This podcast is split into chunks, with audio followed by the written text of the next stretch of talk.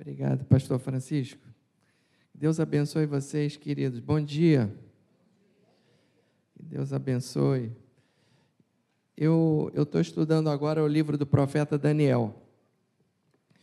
E eu estava de manhã lendo, né? E, e um dia desses eu, eu li o capítulo 9, que é um capítulo em que ele trata da, de uma oração muito famosa, que é a oração de Daniel.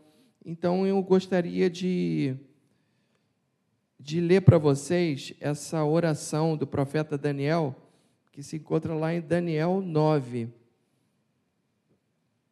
O, o livro do profeta Daniel é um livro extraordinário, irmãos.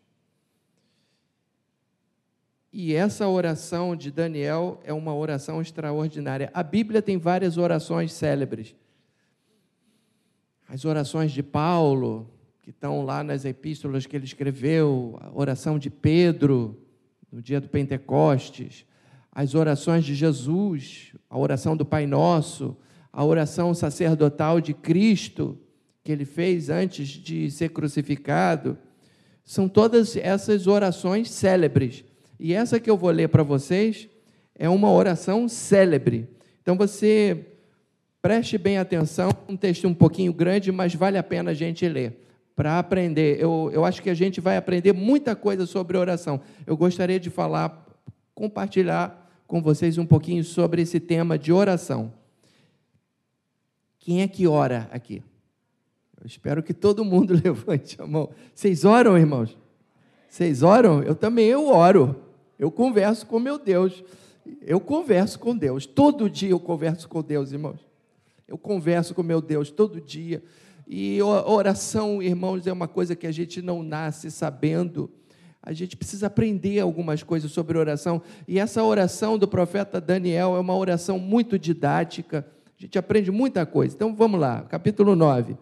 No primeiro ano de Dario, filho de Assuero, da linhagem dos Medos, o qual foi constituído rei sobre o, rei, o reino dos caldeus, no primeiro ano do seu reinado, eu, Daniel, entendi pelos livros, olha isso, eu entendi pelos livros que o número de anos de que falara o Senhor ao profeta Jeremias, que haviam de durar as assolações de Jerusalém, era de 70 anos voltei o rosto ao Senhor Deus para o buscar com oração e súplicas, com jejum, pano de saco e cinza.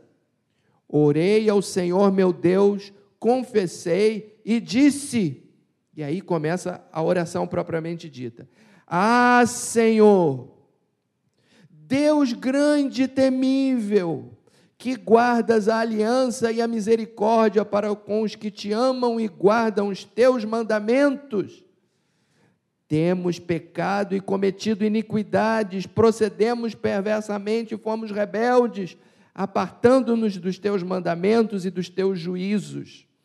E não demos ouvidos aos teus servos, os profetas, que em teu nome falaram aos nossos reis, nossos príncipes e nossos pais, como também a todo o povo da terra. A ti, ó Senhor, pertence a justiça, mas a nós o corar de vergonha, como hoje se vê. Aos homens de Judá, os moradores de Jerusalém, todo Israel, quer os de perto, quer os de longe, em todas as terras por onde os tens lançado, por causa das suas transgressões que cometeram contra ti. Ó Senhor, a nós pertence o corar de vergonha aos nossos reis, aos nossos príncipes, aos nossos pais, porque temos pecado contra ti. Ao Senhor nosso Deus pertence a misericórdia, o perdão, pois nos temos rebelado contra ele e não obedecemos à voz do Senhor nosso Deus para andarmos nas suas leis que nos deu por intermédio dos seus servos, os profetas. Sim, Todo Israel transgrediu a tua lei, desviando-se para não obedecer a tua voz. Por isso, a maldição e as imprecações que estão escritas na lei de Moisés, servo de Deus, se derramaram sobre nós, porque temos pecado contra ti. Ele confirmou a sua palavra, que falou contra nós e contra os nossos juízes que nos julgavam, e fez vir sobre nós grande mal, porquanto nunca debaixo de todo o céu aconteceu o que se deu em Jerusalém. Como está escrito na lei de Moisés, todo este mal nos sobreveio. Apesar disso, não temos implorado o favor do Senhor, nosso Deus, para nos convertermos das nossas iniquidades e nos aplicarmos à tua vontade. Vou fazer um parênteses aqui, ó. Todo esse mal sobreveio e eles continuavam no pecado. É o que ele está falando aqui coisas horríveis estavam acontecendo como castigo de Deus, e, no entanto, eles não se converteram das suas iniquidades. Por isso, por isso que ele estava jejuando, por isso que ele estava se humilhando, porque ele não via modificação nenhuma no comportamento do povo. Versículo 14. Por isso, o Senhor cuidou em trazer sobre nós o mal e o fez vir sobre nós, pois justo é o Senhor nosso Deus em todas as suas obras que faz pois não obedecemos a sua voz. Na verdade, o Senhor nosso Deus, que tiraste o teu povo da terra do Egito com mão poderosa e a ti mesmo adquiriste renome, como hoje se vê, temos pecado e procedido perversamente. Ó Senhor, segundo todas as tuas justiças, aparte-se a tua ira e o teu furor da tua cidade de Jerusalém, do teu santo monte, porquanto por causa dos nossos pecados e por causa das iniquidades de nossos pais se tornaram Jerusalém e o teu povo opróbrio, quer dizer, vergonha, para todos os que estão em redor de nós. Agora, pois, ó Deus nosso, ouve a oração do teu servo e as suas súplicas, e sobre o teu santuário assolado, faze resplandecer o rosto por amor do Senhor. Inclina, ó Deus meu, os ouvidos e ouve, abre os olhos e olha para a nossa desolação e para a cidade que é chamada pelo teu nome, porque não lançamos as nossas súplicas perante a tua face, fiados em nossas justiças, mas em tuas muitas misericórdias. Ó Senhor, ouve, ó Senhor, perdoa, ó Senhor, atende-nos e age, não te retardes, por amor de ti mesmo, ó Deus meu, porque a tua cidade e o teu povo são chamados pelo teu nome. Que oração extraordinária, irmãos e irmãs, que oração é essa? Agora, olha o resultado da oração. Falava eu ainda, quer dizer, está na primeira pessoa, é o Daniel falando, e orava. Falava eu ainda e orava e confessava o meu pecado e o pecado do meu povo de Israel e lançava minha súplica perante a face do Senhor, meu Deus, pelo monte santo do meu Deus.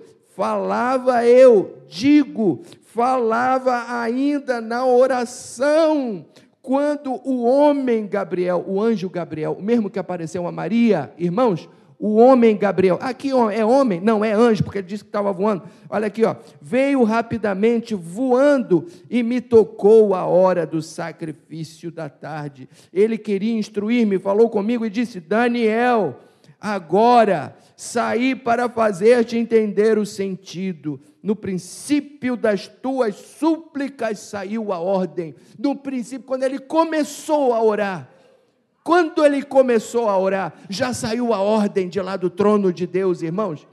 Que coisa extraordinária! Saiu a ordem.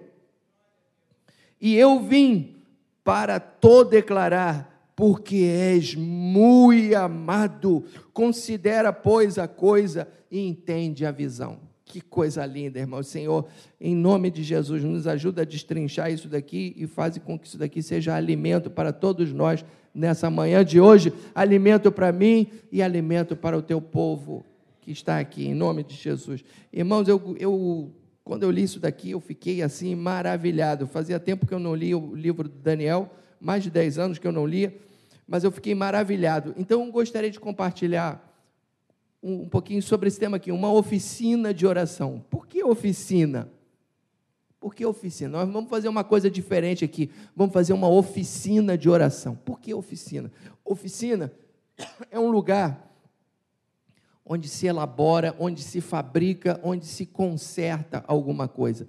Eu, vocês sabem muito bem, a minha profissão é música e na área da música, na área das artes, é muito comum a gente ouvir essas expressões assim: ah, vai ter uma oficina de teatro, vai ter uma oficina de fotografia, vai ter uma oficina de dança, vai ter uma oficina de choro. Por que, que é oficina? Porque no aprendizado das artes em geral, é, se aprende com, em oficina. O que, que é oficina? Que o aluno matriculado ele tem uma parte teórica e depois que ele recebe esse conhecimento teórico, ele tem que praticar. Não adianta, porque você não pode aprender determinadas coisas sem praticar. Eu dou aula de flauta transversa. Então, eu tenho meus alunos. Então, eu dou algumas noções teóricas, mas eles têm que pegar o instrumento e tocar. Se ele não pegar o instrumento e tocar, é, é muito difícil você ensinar para ele, porque é uma coisa que você aprende praticando. Arte é uma coisa que se aprende praticando. Eu queria falar uma coisa para vocês: orar também é uma arte. E é por isso não, não se nasce sabendo. E é uma coisa que se aprende, algum, alguns ensinamentos teóricos, mas se aprende praticando. Se você não praticar, você nunca vai aprender. E eu falo isso, eu sou professor de música, e música, arte de uma forma geral, é exatamente. É, então, para que a gente tenha uma vida de oração plena, a gente tem que aprender algumas coisas teóricas, que é o que eu vou falar aqui, e que estão baseadas no texto que nós acabamos de ler, essa oração do profeta Daniel. Mas depois a gente vai praticar. E eu quero alguns cobaias para vir aqui orar, e a gente vai dizer amém, a gente vai orar junto. Amém, irmãos? Amém? Então tá. Então, o que, que a gente deve aprender? Vamos passar adiante. Olha só, o texto que eu li para vocês tem ensinamentos para quem deseja viver uma vida de oração. E depois nós temos também ensinamentos sobre como deve ser a estrutura da oração. Então, vamos lá, quais são os ensinamentos para quem deseja viver uma vida de oração? Vamos lá, é para todos nós, irmão, para todos nós, vamos lá, pode passar para o outro slide. Ensinamentos para quem deseja viver uma vida de oração. Primeiro ensinamento: é preciso praticar a oração regularmente. Repita comigo: é preciso praticar a oração regularmente. Irmãos, é que nem o aprendizado da música. Isso era uma briga que eu tinha, por exemplo, com as minhas filhas, quando elas estavam aprendendo. Elas eram pequenininhas e começaram a aprender instrumento. Aí tinha uma filha minha que ela queria, é, ela queria ter aula de flauta, que ela começou a aprender flauta, depois ela não seguiu, ela desistiu. E música é uma coisa que não deve se impor, a criança tem que querer. Você deve dar oportunidade, depois, se ela quiser, amém. Se não quiser, amém também. Porque não é todo mundo que tem o talento. Enfim, não é todo mundo que tem motivação. Mas, enfim, é, é, ela queria ter aula, mas ela não queria praticar. Ou então ela queria praticar um dia e os outros dias da semana ela não queria praticar. Olha, eu falava para ela: não adianta você praticar quatro horas num dia e depois ficar uma semana sem praticar. É melhor você praticar meia hora, 40 minutos todo dia. A oração é a mesma coisa. Não adianta você orar é, duas horas no domingo e depois você passa a semana inteira sem orar. Não adianta. É melhor você praticar todos os dias, uns 20 minutos que você. Todo dia. E onde que está isso no texto? Nesse texto, não necessariamente. Mas se você olhar lá em Daniel 6, versículo 10, diz assim que três vezes por dia Daniel se punha de joelhos e orava e dava graças diante do seu Deus, como costumava fazer. Olha lá, Daniel, pois. Não, não, é, não é esse. Acho que não é esse, não. Ele se punha de joelhos e orava e dava graças diante do seu Deus, como. Está no meio, está no meio do versículo, né? Ah, é ali mesmo e se punha de joelhos e orava e dava graças a Deus diante do seu, diante do seu Deus, como costumava fazer. Ele orava, irmãos, ele tinha, um hábito, tinha esse hábito. Aliás, os seus inimigos sabiam que, era um, que ele era um homem de oração, ele orava com a janela aberta e as pessoas sabiam que ele se colocava de joelhos e orava três vezes por dia. E aí, como eles o odiavam e não encontravam nele motivo algum para condená-lo, porque ele era um homem irrepreensível, a forma que eles tiveram para culpar Daniel de alguma coisa foi estabelecer uma lei que penalizasse aquilo que ele mais gostava de fazer, que era orar. Eles continua, conseguiram fazer uma lavagem de cerebral na cabeça do rei, e o rei assinou um decreto lá que era proibido orar a outro Deus que não fosse ele mesmo, o próprio rei, né? E aí Daniel falou: "Não, eu oro ao Deus, ao Deus soberano, Deus de Israel, não vou orar para um homem e aí foi dessa maneira que Daniel entrou de gaiato e foi cair na cova dos leões. Mas na cova dos leões, Deus deu livramento para Daniel. Irmãos, eu não sei, irmãos e irmãs, eu não sei o que o futuro nos reserva, mas se a gente tiver a nossa vida de oração em dia, o Senhor nos livra da cova dos leões. Isso me faz lembrar um episódio que eu já contei para vocês, inclusive, que que, que a, a, em 2013, tem mais de 10 anos, não, não, tem 10 anos, nós estamos em 2023, né? tem, tem 10 anos, foi em março de 2013, tem mais de 10 anos, que entraram os ladrões lá no nosso prédio, quando a gente morava na, na Tijuca, e, e Deus nos deu um livramento extraordinário, irmãos. O cara perguntou: o que, que é isso que você tem na sua bolsa, no, no, no, no seu bolso? Eu falei: são os folhetos da minha igreja, aqui para você. Ó. Aí ele, ih, devolve tudo para ele, que nós estamos cometendo muito pecado.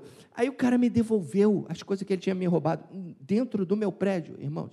Agora, o que eu me lembrei nesse momento é que eu, nessa época, eu saía de casa de manhã e eu ia levar a minha filha menor, a Júlia, no Colégio Batista. E eu levava a Júlia a pé e depois eu ficava uma hora orando, conversando com Deus, dando volta no quarteirão. Ficava, ficava, ficava. Quando o homem me assaltou, eu estava vindo da minha oração, eu estava assim, e comeu com Deus.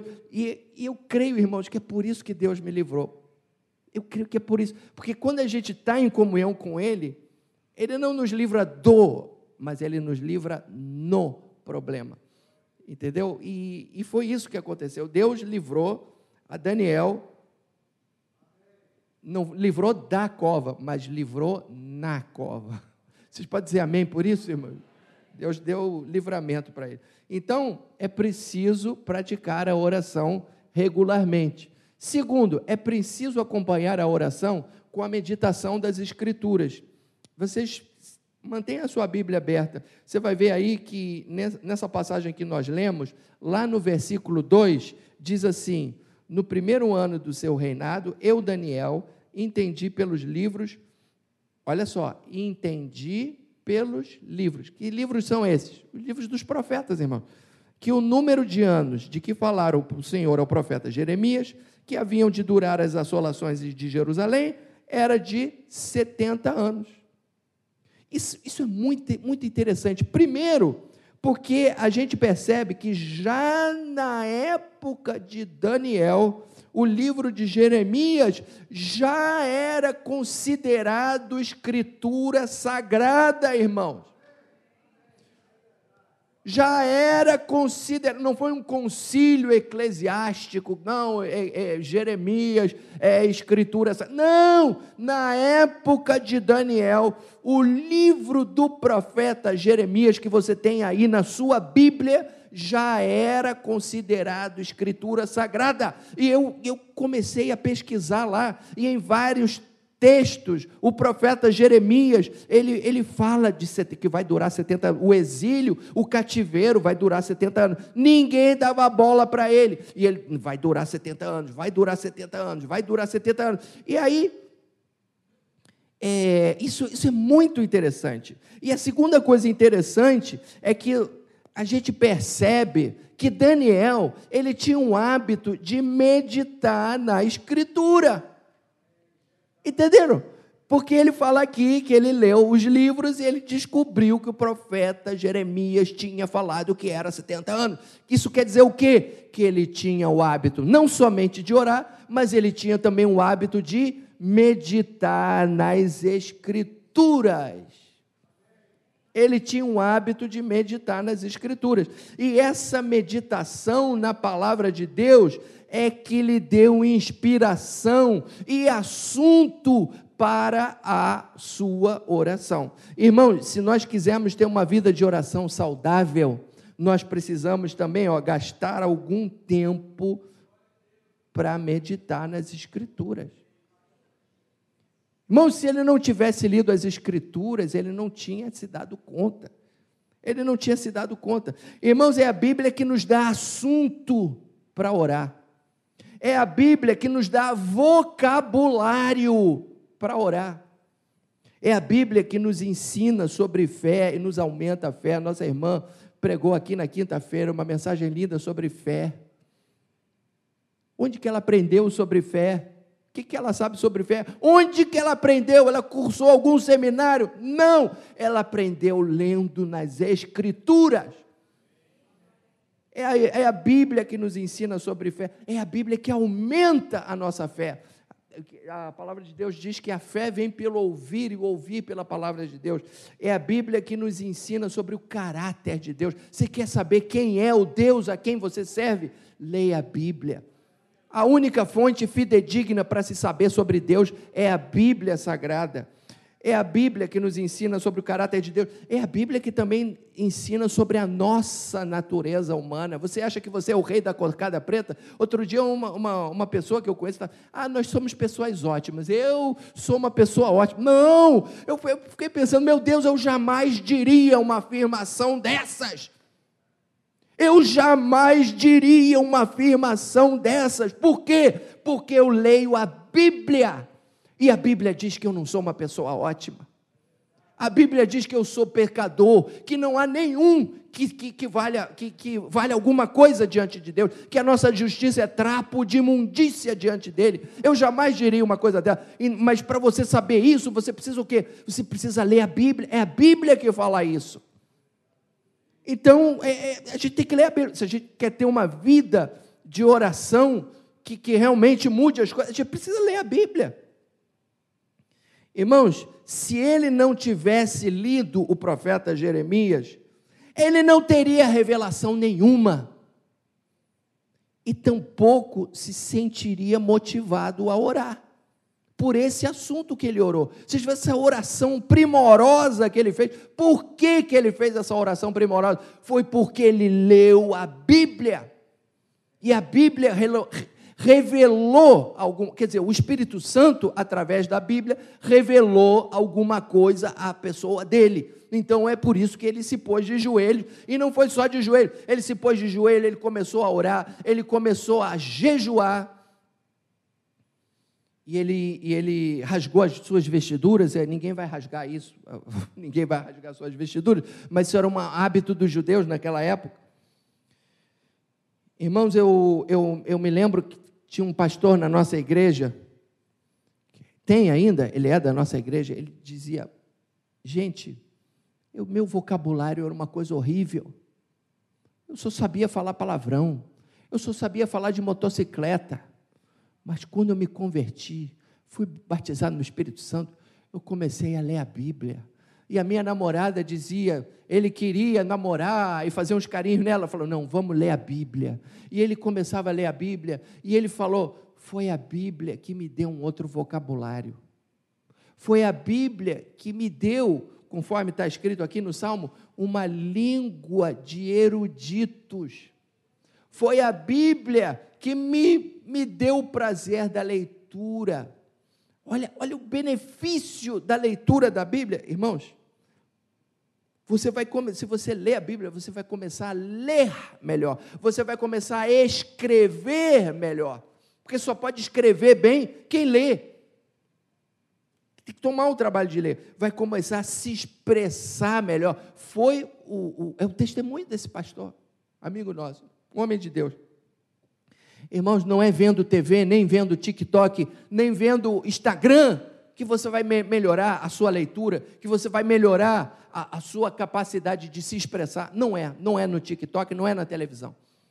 Mas é na leitura de bons livros, e o melhor de todos os livros é esse livro daqui. Eu conheci em Goiânia, uma vez, uma senhora que era analfabeta, e por um milagre de Deus, ela conseguia ler a Bíblia.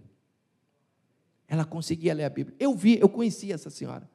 O único livro que eu consigo ler é a Bíblia. Eu boto o olho aqui e eu entendo tudo. Mas a senhora é analfabeta? Sou. Mas a Bíblia eu consigo ler. E outras coisas? Não, outra coisa eu não consigo ler. Mas a Bíblia eu consigo ler. Eu, eu, eu tive essa experiência, irmão. Isso não é embuste, não. Eu conheci essa senhora. Você conheceu também? Conheci lá em Goiânia uma vez, eu era, eu era jovem ainda, a, a senhora da, da, Assembleia de Deus, ela, ela lia a Bíblia, que ela batia o olho, ela lia e entendia. Você pode não ter tido o primário, mas, mas o Espírito Santo vai te revelar a palavra, porque a Bíblia é um livro que se aprende por revelação de Deus e não por erudição. É o Espírito Santo que te revela a Bíblia. Revela para mim, revela para você também. Em nome de Jesus. Então vamos lá, ó, é preciso praticar regularmente, é preciso acompanhar a oração com a meditação das Escrituras. Terceiro, é preciso estar antenado com os problemas à sua volta e os problemas de seu tempo. Você perceba que o texto diz que ao ter essa revelação no profeta Jeremias, está no versículo 3, ele voltou o rosto ao Senhor para o buscar com oração e súplicas, com jejum, pano de saco e cinza. Ele leu, o que, que ele leu no profeta Jeremias? Depois eu achei lá no profeta Jeremias os versículos todos que falam desses 70 anos. Eu, eu me tomei o trabalho e procurei e achei. Mas por que que ao ler esse detalhe dos 70 anos, ele ficou assim tão consternado, tão abalado, que isso fez com que ele entrasse numa campanha de oração em jejum. Por quê? Porque ele era um homem antenado com os problemas à sua volta e os problemas do seu tempo. Ele fez as contas e ele viu que esses 70 anos já estavam por se cumprir e ele não via, conforme eu falei para vocês, isso está aqui no versículo 13, que o povo continuava com o coração duro, irmãos. Misericórdia, 70 anos de exílio haviam se passado e o povo continuava com o coração duro, e é por isso que ele se derramou diante de Deus. Ele disse: Meu Deus, os 70 anos já estão se passando e ele foi tomado de uma aflição profunda. Os 70 anos já estão se cumprindo e o povo continua, continua aqui metido na mais profunda idolatria. Ele fala aqui no versículo 13. Ele fala, olha aqui, ó, como está escrito na lei de Moisés, todo este mal nos sobreveio. Quer dizer, como está escrito na lei de Moisés, porque a lei de Moisés tinha maldições e imprecações para quem não cumprisse a lei a mal, tudo isso nos sobreveio. Agora, olha o que ele diz: apesar disso, não temos implorado o favor do Senhor nosso Deus para nos convertermos das nossas iniquidades e nos aplicarmos à tua verdade. Ele ficou desesperado. Meu Deus, o Senhor está nos castigando por esses 70 anos e parece que não fez nem cosquinha neles. O povo continua continua afastado de Deus. E aí ele começou a clamar. Foi por isso que ele começou a clamar. Mas por quê? Ele era um homem que estava antenado com o que acontecia à sua volta e sabia muito bem que o povo não demonstrava nem sombra de arrependimento pelo pecado. Irmãos, tem coisas terríveis acontecendo no mundo nesses dias de hoje. Eu estava lendo outro dia no jornal que numa reunião do ministérios lá em Jerusalém, lá em Israel, um ministro da defesa de Israel falou assim: "Bom, jogar uma bomba atômica lá em Gaza seria uma solução. Olha isso. Irmão, jogar uma bomba atômica. Aí o primeiro-ministro de Israel imediatamente dispensou esse homem. Mas para vocês verem, primeiro, que Israel tem armamento atômico, segundo, tem gente em Israel cogitando usar o armamento atômico que Israel tem. Agora eu digo para vocês: se Israel jogar uma bomba atômica em Gaza, sabe o que vai acontecer? No dia seguinte, o Irã joga uma bomba atômica em Israel. Se Irã jogar uma bomba atômica em Israel, Estados Unidos, aquele porta-aviões que está ali no, no mar Mediterrâneo, entra na guerra e começa a bombardear o Irã. Agora, se Estados Unidos bombardear o Irã, a China e a Rússia também entram. E se a China e a Rússia entrarem, a OTAN também vai entrar. Inglaterra, Estados Unidos. Ou seja, nós estamos às portas de uma terceira guerra mundial, irmãos. Nós temos que estar antenados. Nós temos que estar antenados, irmãos. Alguém, algum de vocês está orando por isso? Nós temos que estar orando por isso. Irmãos, a palavra de Deus está se cumprindo. Diz que ouviremos falar de guerras e de rumores de guerras. É o que está acontecendo. E já temos uma guerra em andamento lá na Ucrânia. Guerras e rumores de guerra. Nós temos que orar. Nós temos que orar por isso. E aí, quando você não está antenado com as coisas do seu tempo, você está orando porque não sei o quê, porque você queria fazer um piercing e não conseguiu, porque você não tinha, queria fazer uma tatuagem, mas não tinha o dinheiro, entendeu? E tem coisas assim muito sérias acontecendo. Muito sérias. Acontecendo no nosso país também. Acontecendo na nossa cidade.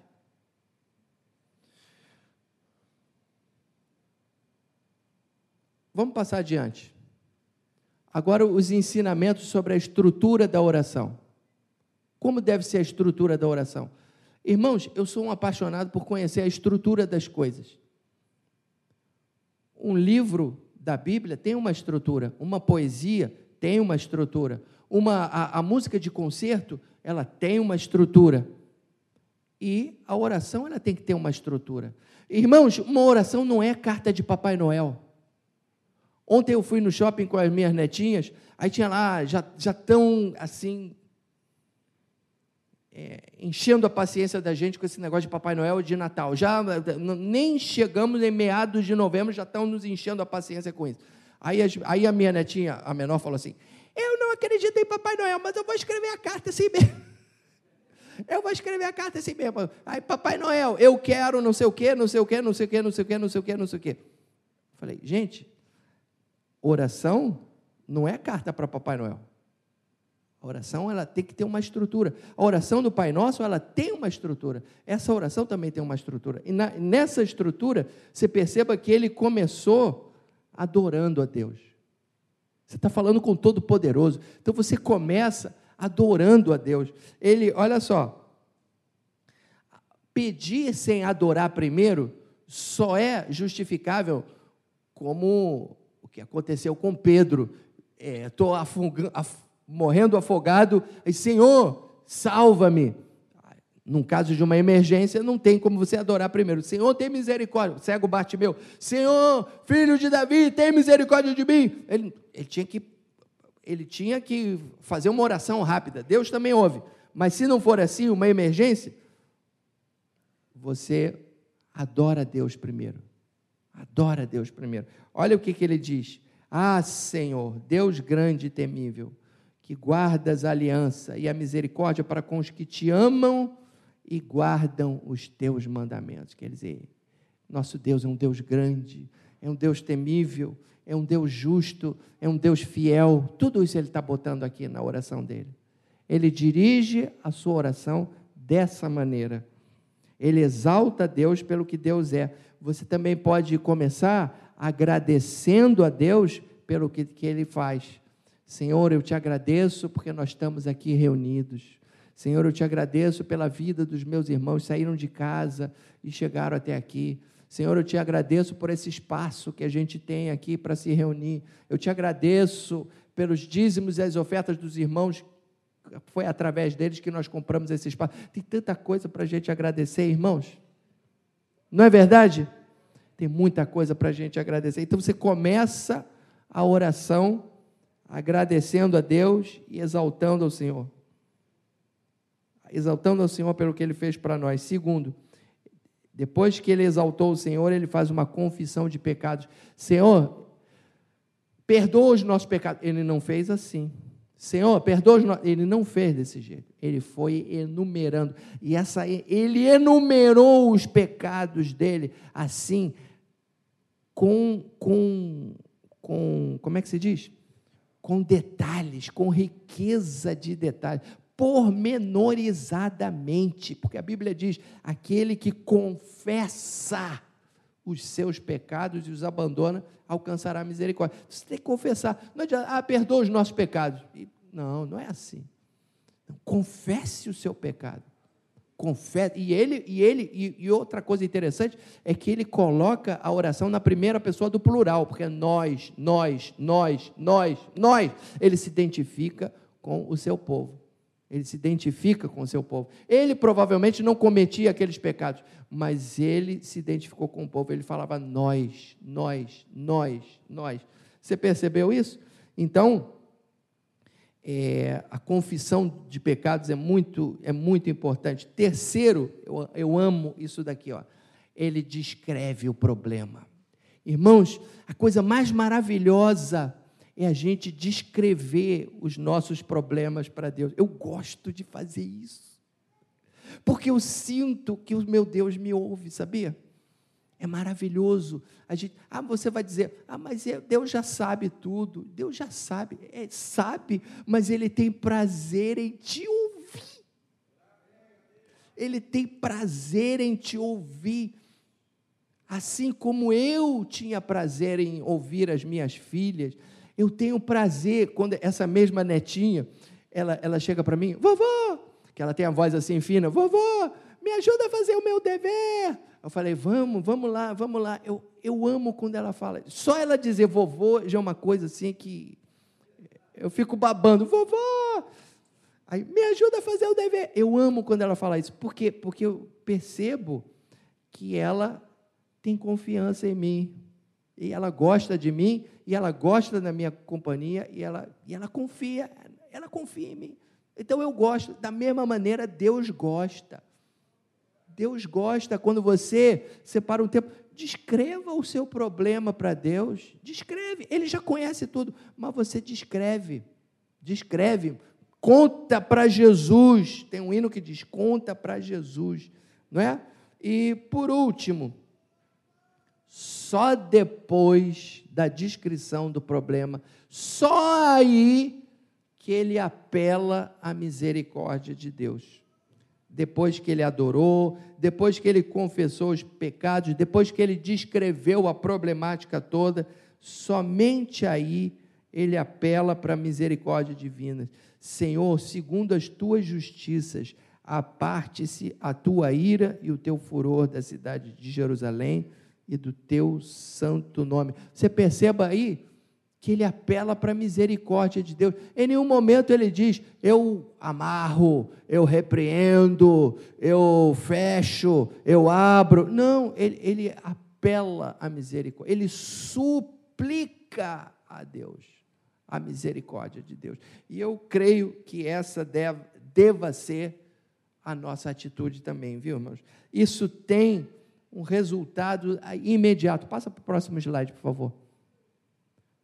Olha lá, Deus respondeu prontamente, porque diz: Falava eu ainda quando surgiu o homem Gabriel. O que é o homem Gabriel? É o anjo Gabriel. Como é que sabe que é o anjo? Porque diz que ele veio voando. Olha, o homem não vem, não vem voando, quem vem voando é o anjo. Então, era o anjo Gabriel, o mesmo anjo que apareceu para Maria, apareceu para Daniel também. Que coisa linda, irmãos! E depois, Deus respondendo, fazendo muitíssimo além do que fora pedido. Ele estava pedindo para um futuro assim imediato, e Deus deu revelação para tudo que iria acontecer ao seu povo até o final dos tempos. Que essa passagem das 70 semanas do profeta Daniel, não tenho tempo para falar sobre isso, isso necessitaria assim conferências assim de um mês para falar sobre essas 70 semanas. Mas vocês vejam que coisa extraordinária, irmãos. Eu deixo esse esse ensinamento para vocês que tem norteado a minha vida de oração.